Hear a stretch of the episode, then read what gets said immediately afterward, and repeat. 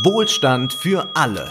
Über Geld sprechen Ole Nymon und Wolfgang M. Schmidt. Hallo und herzlich willkommen. Hallo Wolfgang. Hallo Ole. Ich glaube, wir haben wieder genug geklatscht, Wolfgang. Ja. Wir wollen es nicht übertreiben, denn äh, seit ein paar Wochen, da können wir ja schon Land auf und Land ablesen, dass diejenigen, die jetzt noch arbeiten, also Pflegekräfte, Kassierer und so weiter, den Laden am Laufen halten und gerne stellen sich dann so einige brave Bürger abends auf die Balkone ihrer hübschen, geräumigen Wohnungen oder noch besser auf die Terrasse ihres großen Gartens und spenden dann abends äh, gönnerhaft den hart arbeitenden etwas wohlfeilen Applaus. Ja, da freut man sich, wenn man aus der Schicht kommt, oder? Ja. Würde ich mal sagen. Ich weiß nicht. Ähm, das sind dann die da applaudieren Leute, die normalerweise ihren Kindern sagen, lern ja was Anständiges, damit du ja nicht später sowas machen Hm. musst und so schlecht bezahlt wirst. Und die sich auch sonst für das Thema Lohngerechtigkeit nicht so übermäßig interessieren. Es ist schon verrückt, die Berufsgruppen, die ansonsten von vielen Menschen entweder herablassend oder mitleidig behandelt werden, die erweisen sich in der Krise als Stütze der Gesellschaft. Gerade liberale Ökonomen blicken ja ansonsten gerne mit einer besonderen Arroganz auf diese Menschen und daher soll es heute um die Frage gehen, warum haben denn diese Menschen häufig so ein niedriges Einkommen oder allgemeiner gefragt, verdienen wir, was wir verdienen? Ja, dieses Wortspiel muss sein, denn wir haben ein generelles Problem mit dem Wort verdienen. Das kann man schon gleich am Anfang mal sagen. Wir haben ja immer wieder in diesem Podcast versucht, Dogmen und Phrasen zu kritisieren, die den Blick auf Wirtschaft eher verschleiern, als ihn zu erhellen. Das sind zum Beispiel Phrasen wie, wir können nur ausgeben, was wir vorher erwirtschaftet haben. Also durch Sprache wird ja unser alltägliches Bewusstsein geformt und eine besonders perfide Formulierung ist dabei eben das Wort verdienen, wenn es um das Einkommen geht, denn ist es ja offensichtlich, dass zum Beispiel ein Manager nicht das Hundertfache eines normalen Angestellten verdient, sondern dass er es vielleicht ausgezahlt bekommt. Mit verdienen im wortwörtlichen Sinne hat das nichts zu tun, da werden uns die meisten wohl zustimmen und wir werden in dieser Folge sehen, dass das vielen liberalen Ökonomen aber egal ist, dass sie Gerechtigkeitsansprüche häufig ablehnen und mit großer Arroganz auf Menschen mit niedrigem Einkommen blicken, die sie dann auch gerne mal als gering qualifiziert oder wenig produktiv bezeichnen. Häufig wird so getan, als lebten wir in einer Meritokratie, also in einer Gesellschaft, in der jeder seines eigenen Glückes Schmied ist. Das ist falsch. Und fair sind Löhne auch häufig nicht. Du hast ja schon ein Beispiel äh, gegeben mit den enorm hohen Managergehältern. Oder denken wir an die, die noch mehr haben, in der Regel die Eigentümer großer Konzerne, die wir aber auch häufig gar nicht zu sehen bekommen und die das auch sehr häufig einfach geerbt haben. Die Managergehälter sind im Verhältnis zu den Gehältern normaler Angestellter in den letzten Jahrzehnten überproportional angestiegen. Im Handelsblatt war 2018 zu lesen, dass der Postchef Frank Appel das 232-fache eines Durchschnittsarbeiters bei der Post verdient. Hm, Also das 232-fache ist ja nicht ganz schlecht. Der Markt ist, das kann man hier sehen, nicht fair. Und das sehen ja nicht nur wir so, sondern auch manche Liberale. Wir kritisieren ja häufig und gerne Hans-Werner Ja, Sinn. vor allem gerne. Aber wir wollen ihn, ja, wir wollen ihn aber jetzt auch mal loben. Also er, er hat ja auch äh, doch auch klare Momente. Und zwar gab es einen solchen in einem Interview, das Thilo Jung mit ihm geführt hat. Und da sagte Hans-Werner Sinn, der Markt ist nicht gerecht. Und dann sagt er aber weiter, das kann man sich abschminken. Zu sagen, wir haben hier ein System, das gerecht ist und dem ordnen wir alles unter und dann gucken wir mal, wie viel die Wirtschaft, der Wirtschaft noch bleibt, dann haben wir zwar viel Gerechtigkeit, aber sind alle arm wie die Kirchenmäuse. Das kann es doch nicht sein. Ja, da waren zumindest die ersten beiden Sätze sehr, sehr ehrlich. Ne? Der Markt ist nicht gerecht und das kann man sich abschminken. Das war sehr, sehr ehrlich und generell ist dieser Begriff soziale Gerechtigkeit äh, für viele Liberalen ein Begriff, den sie eher meiden, den sie ungern in den Mund nehmen. Ähm, und die tun dann auch gerne so, als wäre das, äh, als wäre so eine Gerechtigkeitskritik eigentlich schon der vorgeebnete Weg in die Knechtschaft. Das ist natürlich übertrieben und ich denke, man könnte sagen, dass Liberale einfach ein anderes Verständnis von Gerechtigkeit haben. Ähm, sie sagen dann eben meinetwegen anstelle dessen, was vielleicht Linke als soziale Gerechtigkeit bezeichnen, sagen sie, na ja, der Markt hat ja auch eine gewisse Gerechtigkeit und zwar ist es ja so, dass ähm, die Gehälter, die auf dem freien Markt zustande kommen, ja freiwillige Entscheidungen sind. Also wenn ich mit einem Arbeitgeber einen Vertrag eingehe, und dieser Vertrag auf freiwilliger Basis geschlossen wird, dann ist er frei zustande gekommen. Also wenn zum Beispiel ein Arbeitgeber bereit ist, viel zu zahlen, dann freue ich mich, dann nehme ich den an. Äh, wenn er mir wenig anbietet, dann kann ich den ja auch einfach ablehnen. Ich bin ja ein freier Mensch. Also dann ist ja eigentlich alles wunderbar, oder Wolfgang? Ja, da kann jeder leben, nach Lust und Laune machen, Fasson. was er äh, tun will oder auch nicht. Und man ist eigentlich in einer günstigen Lage, wenn man das so geschildert bekommt. Ja, man kann ja immer wieder dann sagen, nö, mache ich halt nicht die Arbeit.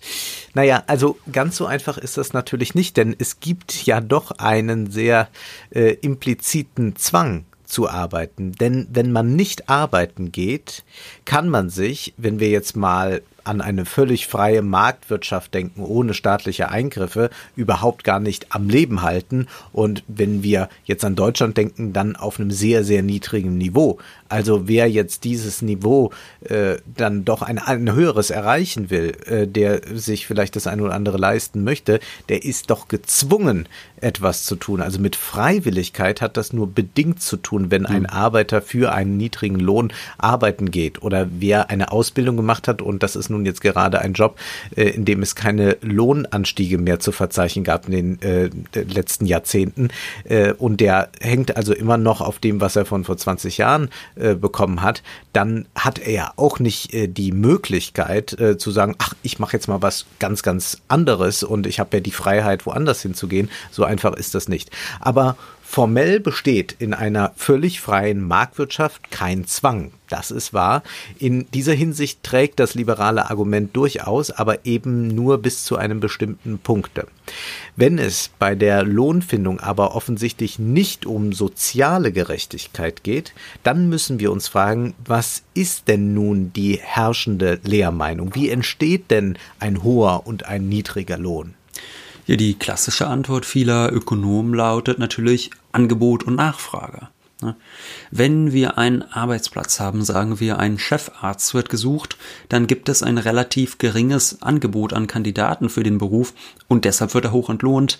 Nur wenige Menschen haben die richtige Qualifikation für diese Arbeit. Man muss vorerst erstmal jahrelang studieren, dann muss man ja auch einige Berufserfahrung haben und deshalb wird dieser Beruf so gut entlohnt. Und bei schlecht entlohnten Arbeiten, da ist es umgekehrt, da sagt man, ach ja, es gibt viele, die können jetzt diese Arbeit ausführen äh, da braucht man kein aufwendiges Studium für und deshalb werden sie schlecht bezahlt. Das wird zum Beispiel gerne über Kassierer gesagt, dann heißt es, diese Menschen seien äh, niedrig qualifizierte naja, das heißt es normalerweise. Ja. Also jetzt gerade stehen die braven Bürger ja applaudierend auf dem Balkon. Aber ansonsten, wenn nicht gerade Krise ist, ist das die Rechtfertigung, warum diese Menschen einen niedrigen Lohn haben. Sollen wir nochmal noch mal klatschen? Nee, nee ich glaube, nee, jetzt nee, reicht gut. Ähm, äh, macht, glaube ich, auch einfach Spaß. Ist auch für viele Leute, die den ganzen Tag zu Hause sitzen, jetzt so ein schönes Ritual geworden. Ja, Ach ja, ja 19 Uhr, bevor wir zum Rotwein übergehen, einfach nochmal klatschen. ähm, es wird sehr gerne arrogant gesagt, die sind niedrig qualifiziert und deshalb werden sie halt schlecht bezahlt. Aber so einfach ist das nicht. In Wahrheit sehen wir ja, dass äh, es äh, viele Berufe gibt, die eine mehrjährige Ausbildung erfordern, wie etwa Altenpflege und da wird man auch nicht reich mit der Arbeit. So ganz scheint diese Erklärung also nicht auszureichen. Oder denken wir mal an einen ganz anderen Beruf, der in der Regel nicht so in der Debatte ist. Denken wir mal an den Beruf des Übersetzers für schöngeistige Literatur.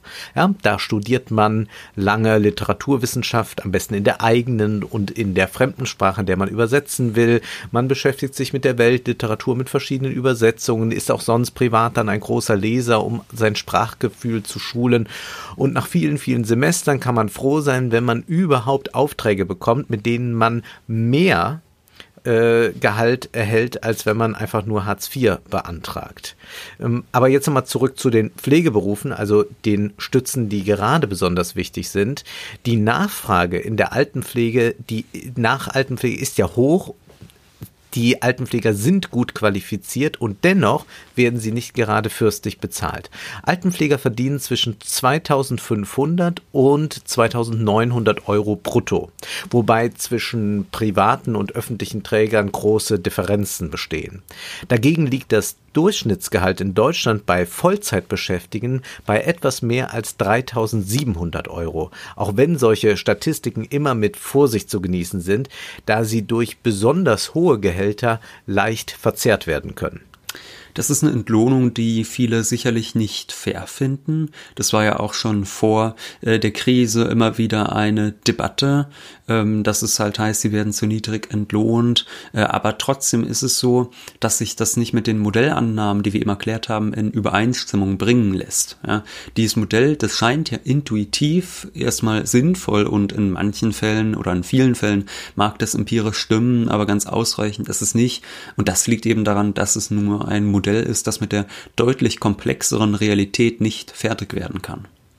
Die Realität besteht ja eben darin, dass wir nicht in einer völlig freien Marktwirtschaft leben. Denn marktwirtschaftlich gesehen wäre etwa die Altenpflege völlig sinnlos das klingt jetzt sehr brutal, aber in einem kapitalistischen Wirtschaftssystem geht es ja eigentlich nur darum, Wachstum zu schaffen, Profite zu maximieren. Und da haben wir nun also alte Menschen, die nicht mehr leistungsfähig sind und die nicht tatkräftig das Bruttosozialprodukt mehren können. Und dann sollen diese Menschen auch noch gepflegt werden, wodurch nochmal mehr Menschen nicht das Bruttosozialprodukt mehren können. Aus einer reinen Profitlogik herausgesprochen ist das also schlecht. Ja, ich glaube, man kann wirklich ganz brutal sagen, das sind äh, aus kapitalistischer Verwertungslogik gesehen unproduktive Menschen. Mhm. Ja? Es sind ja. unproduktive Menschen, beispielsweise ähm, Alte oder Schwerbehinderte, die gepflegt werden. Und dass sie gepflegt werden, ist eigentlich auch nochmal unproduktiv. Also die, und man muss das, glaube ich, jetzt mal so hart aussprechen, um dann auch ähm, wirklich zu verstehen, diese Debatten. Also so würde das hm. selbstverständlich niemand in einer öffentlichen Debatte sagen aber meinen dann doch eigentlich sehr häufig, wenn man mal auf die Wortwahl achtet und vor allem, wenn man auf die Gesetze achtet und all das, was dann dazu führt, dass die so wenig verdienen. Ja, genau. Und äh, wenn es jetzt um die Frage geht, warum viele soziale Berufe schlecht entlohnt werden, dann ist es eben genau daran begründet, dass du eben meintest, dass das aus einer marktwirtschaftlichen Profitmaximierungslogik äh, heraus erstmal sinnlos ist. Das sind aber dennoch natürlich Arbeiten, die unverzichtbar sind, denn es möchte ja nun auch wahrlich niemand Arme und Schwerbehinderte verhungern lassen. Also das fordert ja auch, äh, muss man ja mal ganz klar sagen, das fordert ja auch kein noch so neoliberaler Ökonom frei heraus. Aber es sind eben trotzdem Arbeiten, die in einer gewissen Opposition zur äh, kapitalistischen Wirtschafts Wirtschaftsform stehen. Ähm, das sind daher auch Arbeiten, die häufig außerhalb normaler Marktgesetze entlohnt werden, denn dann könnten sich ja nur die alten Menschen eine Pflege leisten, die genug Geld haben oder deren Familien dafür aufkommen können. Häufig ist es dann ja schon so, dass bei ähm, zahlungsunfähigeren älteren Menschen dann auch der Staat einspringt, äh, um die Pflege zu bezahlen. Die Pfleger leisten also eine unverzichtbare Arbeit, aber diese kommt eben im, in Konflikt mit dem eigentlichen Credo äh, unseres kapitalistischen Systems Wachstum, Wachstum, Wachstum. Das ist ein Teil der Wahrheit, wenn es darum geht, wieso diese Berufe schlecht entlohnt werden. Und diese Argumentation ergibt wohl deutlich mehr Sinn als der Versuch, durch Qualifikation das Zustandekommen von Gehältern zu erklären. Auch gibt es noch geschlechtsspezifische und andere Diskriminierungsformen, die dabei eine wichtige Rolle spielen. Denn wir wissen ja, dass viele Arbeiten im sozialen Bereich von Frauen geleistet werden. Ganz zu schweigen von den Arbeiten, die gar nicht entlohnt werden, die aber für die Gesellschaft überlebenswichtig sind, auch für den Zusammenhalt oder die Solidarität, von der momentan so viele reden, ja, etwa in den Bereichen der Kindererziehung oder der Pflege von kranken Angehörigen. Ja, Wolfgang, wir beiden, wir würden gerne in einer Gesellschaft leben, in der die Pflege alter Menschen eine Selbstverständlichkeit ist, für die die Gemeinschaft aufkommt und die gut entlohnt wird.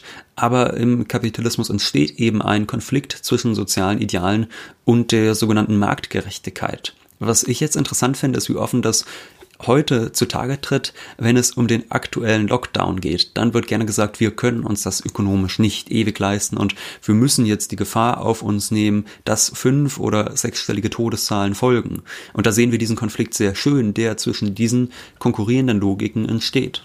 Auch sonst ist es so, dass schon lange gegen die Älteren im Lande mitunter gehetzt wird, vor allem wenn sie angeblich zu viel kosten. Gerne wird die Senkung des Rentenniveaus oder die Erhöhung des Eintrittsalters in die Rente damit begründet, dass die Alten einfach viel zu viele sind und dass sie quasi nur noch einen Schuldenberg für die künftige Generation darstellen. Und diese Rhetorik, die ist keineswegs neu. Wir haben schon mehrfach erklärt, wie zum Beispiel gegen Arbeitslose jetzt wird. Auch die gelten dann als unproduktiv und damit äh, als verachtenswert. Ja, und damit, damit äh, entziehen sie sich ja quasi auch der äh, kapitalistischen Logik. Mhm. Ähm, also auch gegen die wird gehetzt. Erinnern wir uns daran, dass Franz Müntefering sagte, Wer nicht arbeitet, soll auch nicht essen.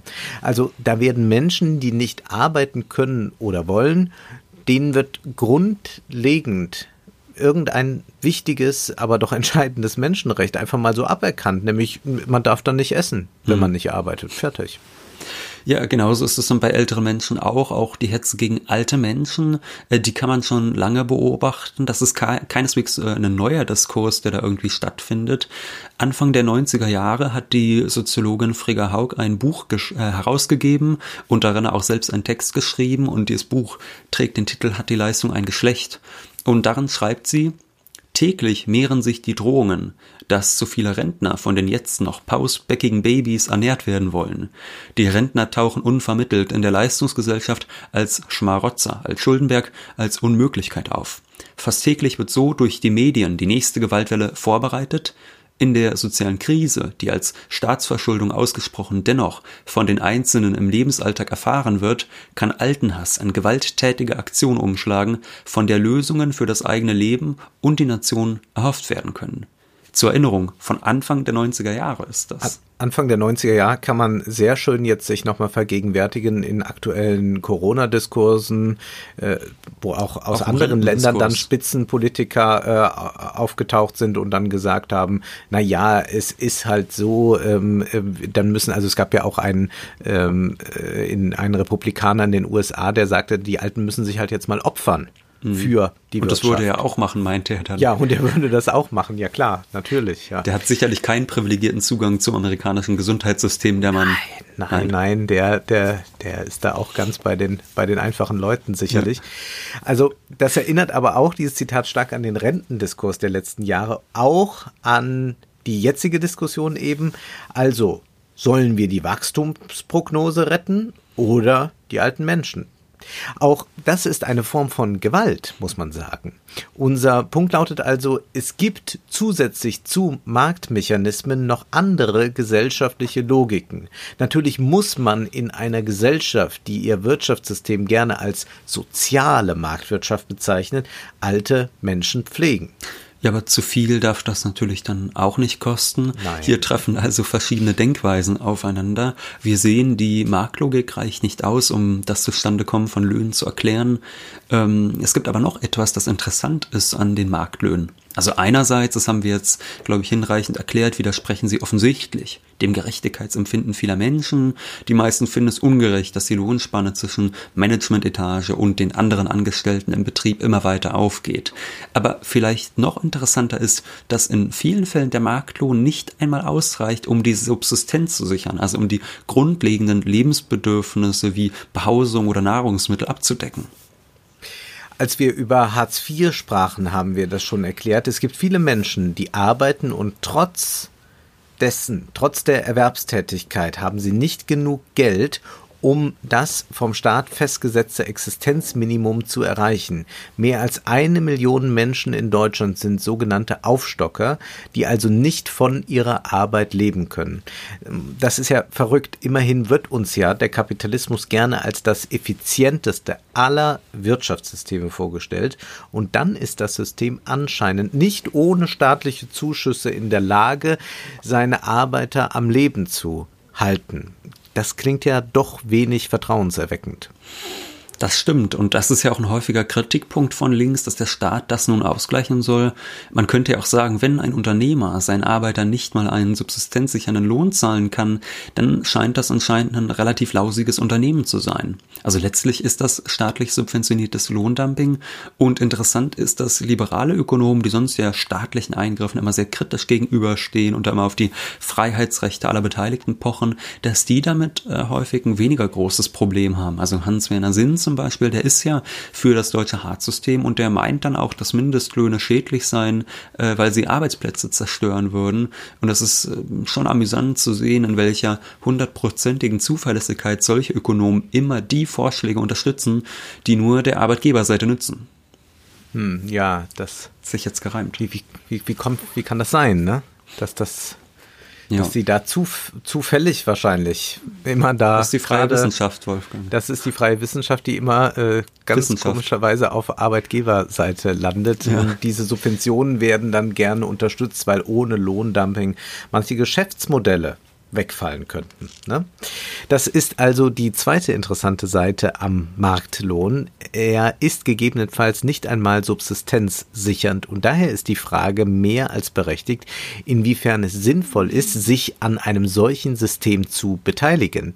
Es gibt einen Ökonomen, der sich besonders mit dieser Frage auseinandersetzt und das ist der Wirtschaftswissenschaftler Sebastian Thieme. Er versucht seit Jahren die Wirtschaftswissenschaften zu pluralisieren und hat besonders besonders zum Thema Subsistenz in der Wirtschaft geforscht, da dieses Thema oft viel zu kurz kommt. Ja, das ist ja auch ehrlich gesagt völlig verrückt, denn zuallererst geht es doch beim Wirtschaften genau darum, um Subsistenz.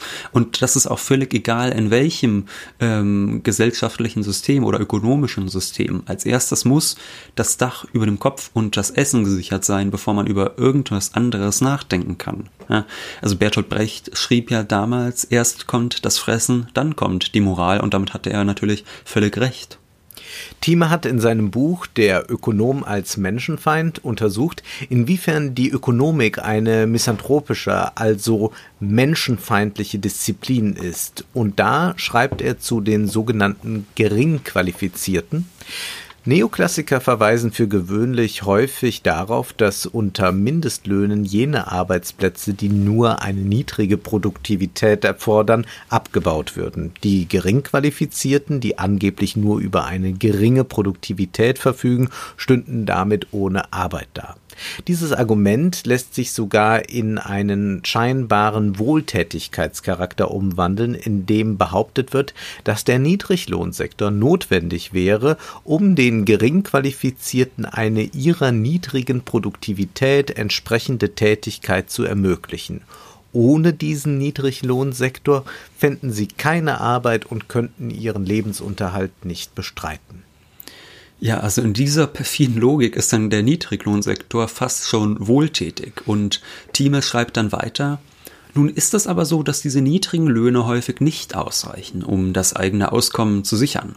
Das wird selbst von Verfechtern neoklassischer Modelle anerkannt, weshalb zum Beispiel Wolfgang Franz die staatliche Aufstockung solcher niedrigen Löhne auf ein genügend hohes Einkommen befürwortete. Also kurz zur Erläuterung, äh, Wolfgang Franz ist der ehemalige Chef der Wirtschaftsweisen, also der Berater der Bundesregierung.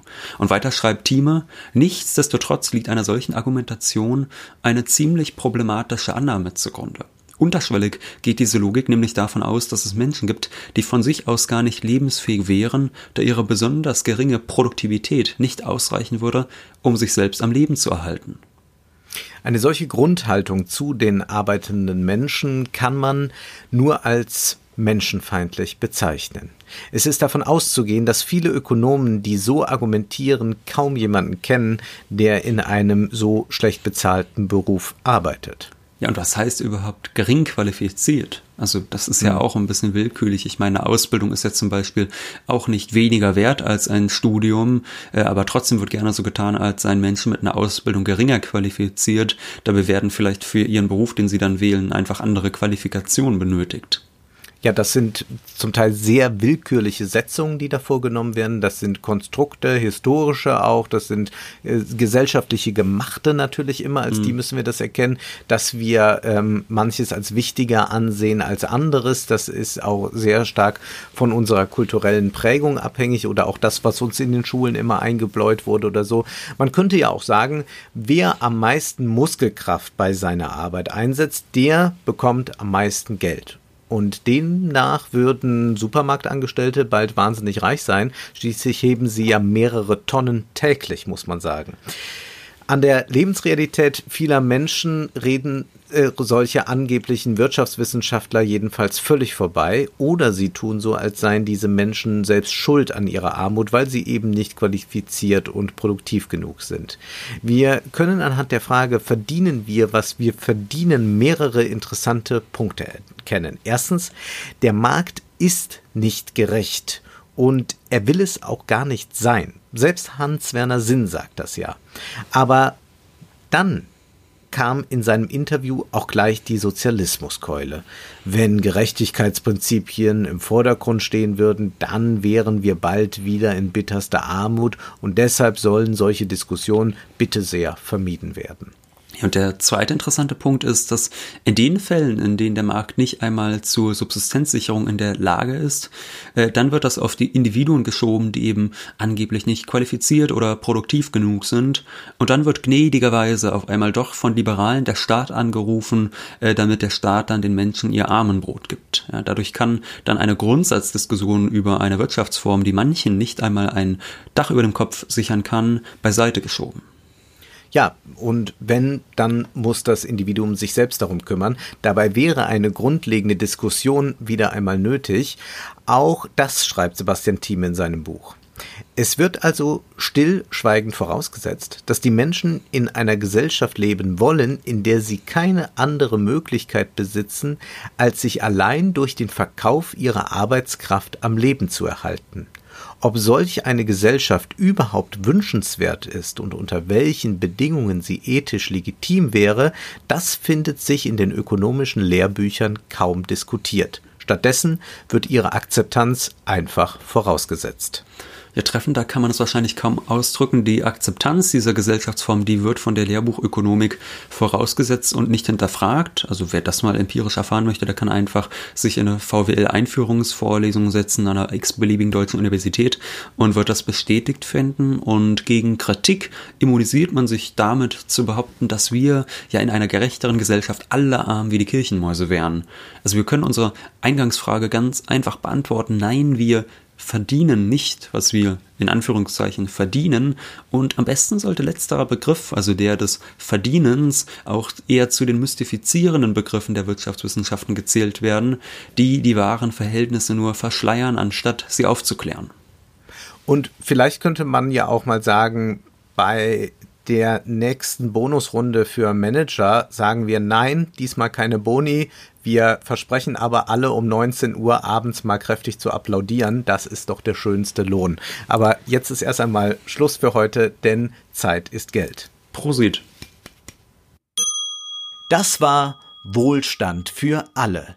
Ihr könnt uns finanziell unterstützen über paypal.me Schrägstrich Ole und Wolfgang oder über die in der Beschreibung angegebene Bankverbindung. Herzlichen Dank.